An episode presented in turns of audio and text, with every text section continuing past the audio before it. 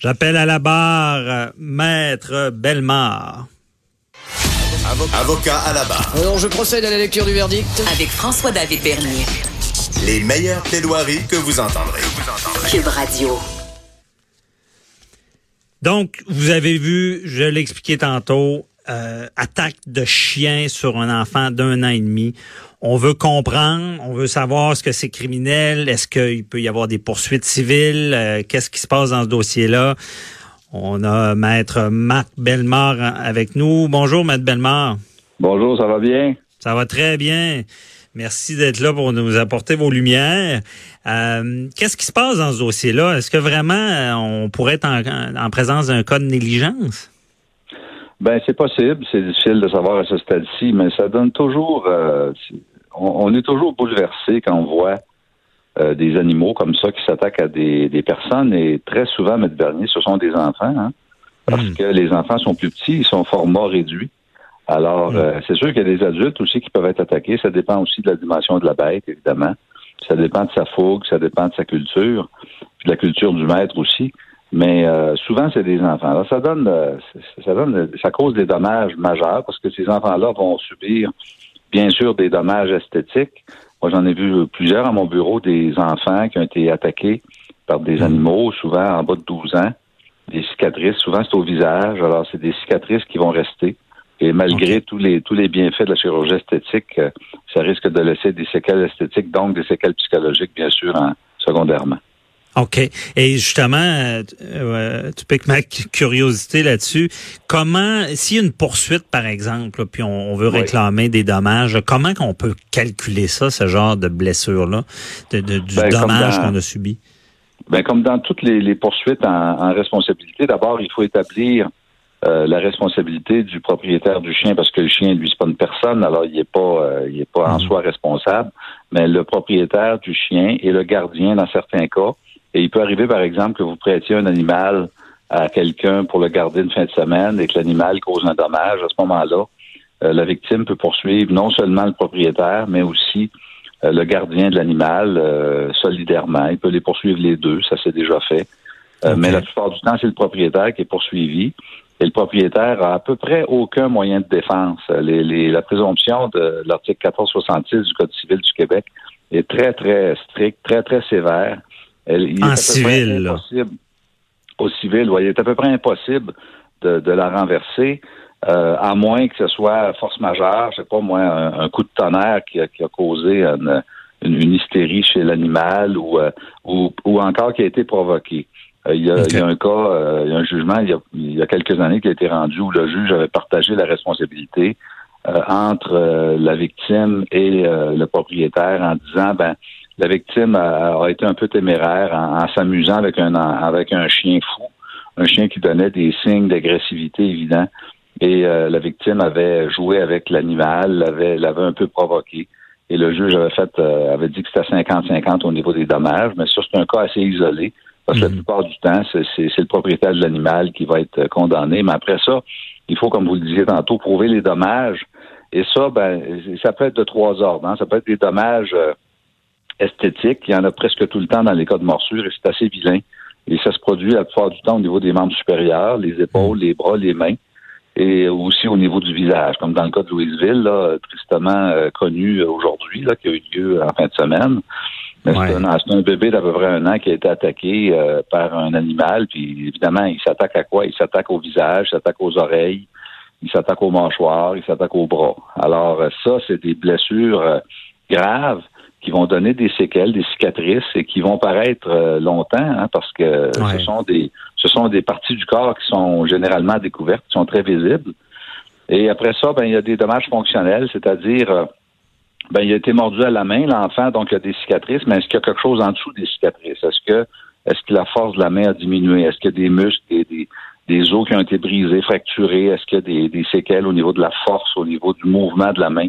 Qui peuvent rester. Alors là, ce sont généralement des orthopédistes qui font ces évaluations-là. Puis il y a aussi, bien sûr, les dommages psychologiques qui en résultent, euh, non seulement du fait du traumatisme là, que, que les, mmh. les, les, victimes vivent une fois attaquées par un chien, parce que c'est c'est jamais plus la vie. Une sorte de hein? choc post-traumatique par la suite. Oui, oui. Il y a souvent un choc post-traumatique euh, qui est un, un- un syndrome de stress post-traumatique que la plupart des victimes qui sont sont qui sont touchées par un, un- un événement imprévu très grave où leur vie ou leur sécurité ou leur leur santé sont menacées de façon sérieuse. Donc ça crée une blessure, donc ça, ça se manifeste sous forme de cauchemar puis de flashback la plupart du temps. Mais il y a aussi ce qu'on appelle le trouble d'adaptation, c'est-à-dire au plan psychologique, la personne doit vivre avec des blessures. Donc, euh, le regard des autres, euh, les gens qui parlent tout le temps de la même affaire. Qu'est-ce que tu as eu? Qu'est-ce qui t'est arrivé? Et ça, là, quand ça fait euh, 500 fois que tu le répètes, ça crée souvent une détresse, puis ça, ça, ça fait partie du problème psychologique. Fait que c'est, c'est souvent des preuves devant le tribunal qui sont euh, de plusieurs ordres et qui sont assez coûteuses parce qu'il faut faire affaire avec des médecins, il faut commander des expertises. Et euh, c'est des dossiers qui sont pas simples, mais euh, heureusement, au niveau de la faute, de la responsabilité, c'est quasiment un régime de responsabilité sans faute parce que c'est à peu près impossible pour le propriétaire de se, de, de, de se défaire de la présomption de responsabilité. OK. Mais aussi, tu sais, cette- ce dommage-là psychologique va, va être sur longtemps, parce qu'on prend un jeune d'un an et demi qui, qui est s'il est défiguré ou il y a vraiment une cicatrice importante qui va paraître toute sa vie, une- ça peut être une forme de complexe plus tard. Là. Ah ben il n'y a aucun doute là-dessus. Et euh, les, les enfants sont stigmatisés. Euh, tous les enfants, on, on- on s'en souvient. hein. Quand on était au secondaire, on n'était pas facile. Puis le, le- le monde est difficile. Fin primaire, début secondaire, c'est à peu près la, pour bien des gens la pire période de leur vie. Là. Ouais. Les moments où, euh, où tout est permis euh, et euh, le harcèlement, l'intimidation. euh, euh, bon, et bien évidemment que les enfants de, de 12, 13, 14 ans qui fréquentent les, les écoles secondaires au Québec et qui sont porteurs d'un handicap manifeste, euh, visible, euh, facile à identifier, euh, facile à décrire, ben il va y avoir des surnoms, ils vont ils vont être agacés, ils vont être écœurés, ils vont ils vont être euh, isolés. Et euh, c'est c'est très malheureux, mais très souvent c'est ça qui arrive lorsqu'il y a des handicaps euh, apparents au niveau physique, cicatriciels. Et puis là, ben souvent, ben ils se font demander qu'est-ce qui est arrivé, comment ça s'est passé, comment tu as vécu ça, même par les adultes. Ouais. Et euh, C'est pas toujours Ah, méchant, mais on, fait la remarque, tu sais, c'est ça. Ben oui, c'est puis c'est le regard des autres, puis euh, ben tu sais, Nathalie elle a été mordue par un chien, c'est pas de sa faute, c'est si c'est ça, mais Mhm. Nathalie elle, elle trouve ça dur à porter, puis euh, évidemment ça fait partie de la preuve qu'on doit faire devant le tribunal. Mais on essaie de prévoir si- ça d'avance, là, Mme Bellemare. On essaie de prévoir ça d'avance, et souvent ce sont des psychiatres qui sont des pédopsychiatres ou des psychiatres qui sont plus spécialisés euh, dans le traitement des enfants, qui vont dire, ben écoutez, monsieur le juge, même si l'enfant avait 12 ans au moment de la morsure, euh, on peut anticiper des problèmes à long terme. On peut anticiper que dans la vie adulte, euh, ça risque d'être difficile aussi pour cette personne-là. Alors, le juge doit tenir compte également des perspectives parce qu'il peut pas rendre un jugement à chaque année. Il peut bien sûr se prononcer puis revenir provisoirement sur la question s'il pense que les dommages sont susceptibles d'évoluer encore. là. Le nouveau Code civil, euh, depuis 25 ans, permet de le faire encore, mais il reste que les, les, les, les pertes, le juge doit faire preuve d'une certaine anticipation, puis il doit tenir compte des perspectives en fonction de ce que les médecins vont dire. Ouais. Et puis, mais tout ça, ça, ça fait pas les pires cas qu'on puisse plaider, parce que ce sont des cas très malheureux. Là. Ah, c'est pas évident, je comprends. Mais euh, Bellemare, justement, on dit bon, la, la responsabilité en droit civil est presque automatique. Si on donne un exemple concret, j'ai mon chien, je l'ai mis en laisse, la laisse casse, par exemple. Et Oui. là, mon chien attaque. Est-ce qu'on pourrait être responsable de ça? Absolument, absolument. Vous êtes responsable des dommages que votre chien cause, et c'est sûr que euh, l'animal, ça peut être un, ça peut être un, un cheval aussi que vous louez. Mhm. Euh, et euh, ça peut être un serpent, ça peut être n'importe quoi que, que vous que vous que vous soyez légalement euh, en mesure de, de posséder cette, cette bête-là ou non ne change rien. Vous êtes responsable des dommages causés par votre chien. Comme je le disais tantôt, à moins qu'il y ait eu provocation, et euh, ça, c'est c'est pas facile à prouver pour le propriétaire du chien non plus. là. C'est une question Mhm. de preuve, mais tu sais, euh, si c'est un enfant, par exemple, de 5 ans, un enfant de 5 ans, spontanément, va être porté à parler à l'animal, surtout s'il y a un animal chez lui, s'il y a déjà, s'il si, si, s'il habite une ferme, s'il habite une, une résidence où il y a déjà des animaux, des chats, des chiens, il va être porté à aller voir le chien. C'est pas une provocation. Une provocation, c'est c'est un, un, un- ado ou un adulte qui va prendre une branche puis qui va commencer à écœurer le chien, puis à l'excéder, euh, voyant bien que le chien est, est- est menaçant. Et à ce moment-là, le juge peut partager la responsabilité. C'est peu probable que le juge dise que le propriétaire n'a rien à voir avec ça, parce que c'est quand même lui qui est propriétaire qui est responsable de la bête. Mais il pourrait diminuer la responsabilité du propriétaire dans la mesure de la provocation qui, qui, constituerait une faute en soi.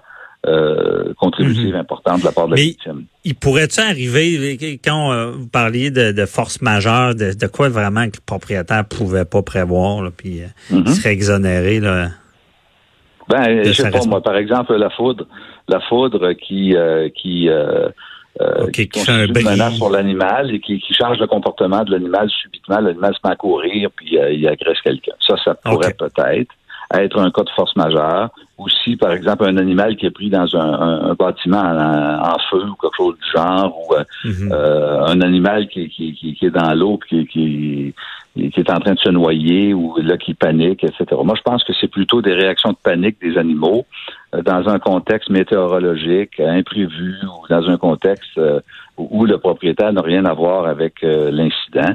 Alors là, le juge pourrait dire, écoutez, mais encore là, en principe, la bête elle a une personnalité. Et si c'est une bête dont on peut faire la preuve qu'elle était menaçante, qu'elle était agressive, euh, qu'elle est imprévisible, ben même là, s'il y a un incident qui peut peut-être précipiter sa colère, il reste que le mhm. propriétaire. mais euh, c'est tout ça que le juge doit regarder. Mais fondamentalement, il faut retenir que quand on est propriétaire d'un animal, c'est pas rien.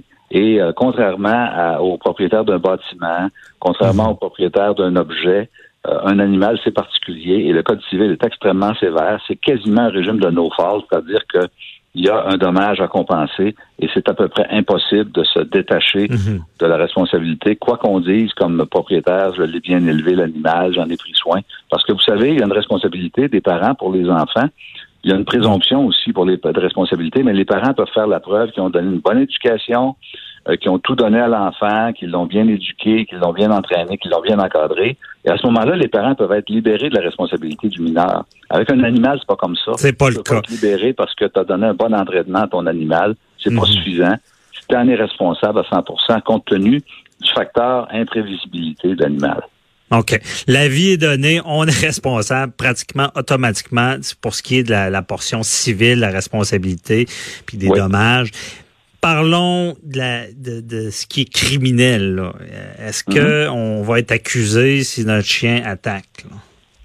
Ben, la responsabilité criminelle, c'est une coche au-dessus. C'est un peu plus compliqué parce que il y a déjà eu des cas de négligence criminelle où il y a eu des accusations qui ont été portées contre des, propriétaires. Ben, la négligence criminelle, c'est l'attitude téméraire et déréglée mhm. à l'égard de la vie d'autrui, c'est-à-dire un, comportement insouciant, euh, et euh, dont on peut dire qu'il est euh, tellement insouciant qu'il qu'il banalise un peu les risques de violence. et, d'abord, on doit avoir affaire à un animal manifestement dangereux, connu comme tel de la part du propriétaire, qui possède mhm. un certain nombre d'antécédents de, de, de, de risques.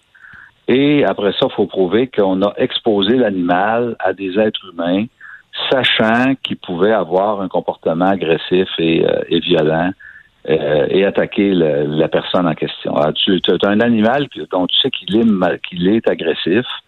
Euh, tu t'en mhm. vas dans une foire, tu t'en vas dans un centre d'achat, tu t'en vas dans un, camping, puis tu t'occupes pas trop de ton animal, même si tu sais qu'il est dangereux. tu ne l'attaches pas ou tu l'attaches, mais tu as une laisse tellement longue qu'il peut atteindre des êtres humains, des enfants. Euh, ça, ça peut être un cas de responsabilité criminelle. Et à ce moment-là, c'est bien sûr la police qui enquête là-dessus. Et euh, les policiers, dans tous les cas euh, en droit criminel, c'est les policiers qui vont mener l'enquête sur plainte la plupart du temps, mais même s'il n'y a pas de plainte, s'il y a un blessé, ils vont certainement enquêter. Puis à ce moment-là, ils remettent le, document au procureur de la couronne, au DPCP, qui, lui, l'avocat, va décider s'il y a la conviction morale d'obtenir une condamnation, à ce moment-là, il va accuser. Il y a quelques cas, surtout dans la région de Montréal, où ça s'est fait. Et moi, je pense qu'on va avoir de plus en plus de cas semblables parce que on sent une intolérance euh, euh, dans la société. On sent une très grande sensibilité, surtout chez les parents, euh, dans les cas de, chiens agresseurs. Et je pense qu'il y a de, plus en plus d'intolérance face à ce phénomène-là. Et j'ai l'impression que les policiers et les tribunaux vont s'ajuster à cette réalité-là, et vont être de plus en plus sévères à l'avenir. C'est ça, on voit de plus en plus d'accusations. Et euh, je comprends bien, Maître Bellemare, c'est ça, de connaître la dangerosité de l'animal. Dans, dans le cas qui nous occupe, l'animal semblait pas avoir attaqué auparavant. Mais euh, je comprends bien que c'est ça qui engage notre responsabilité criminelle, vraiment cette négligence-là téméraire, déréglée. Euh, merci beaucoup, Maître Bellemare, c'est très, très éclairant. Et on se reparlera pour un autre dossier. Bonne journée. Bye bye. Bonne semaine. Merci. Vous êtes à l'écoute d'avocats à la barre.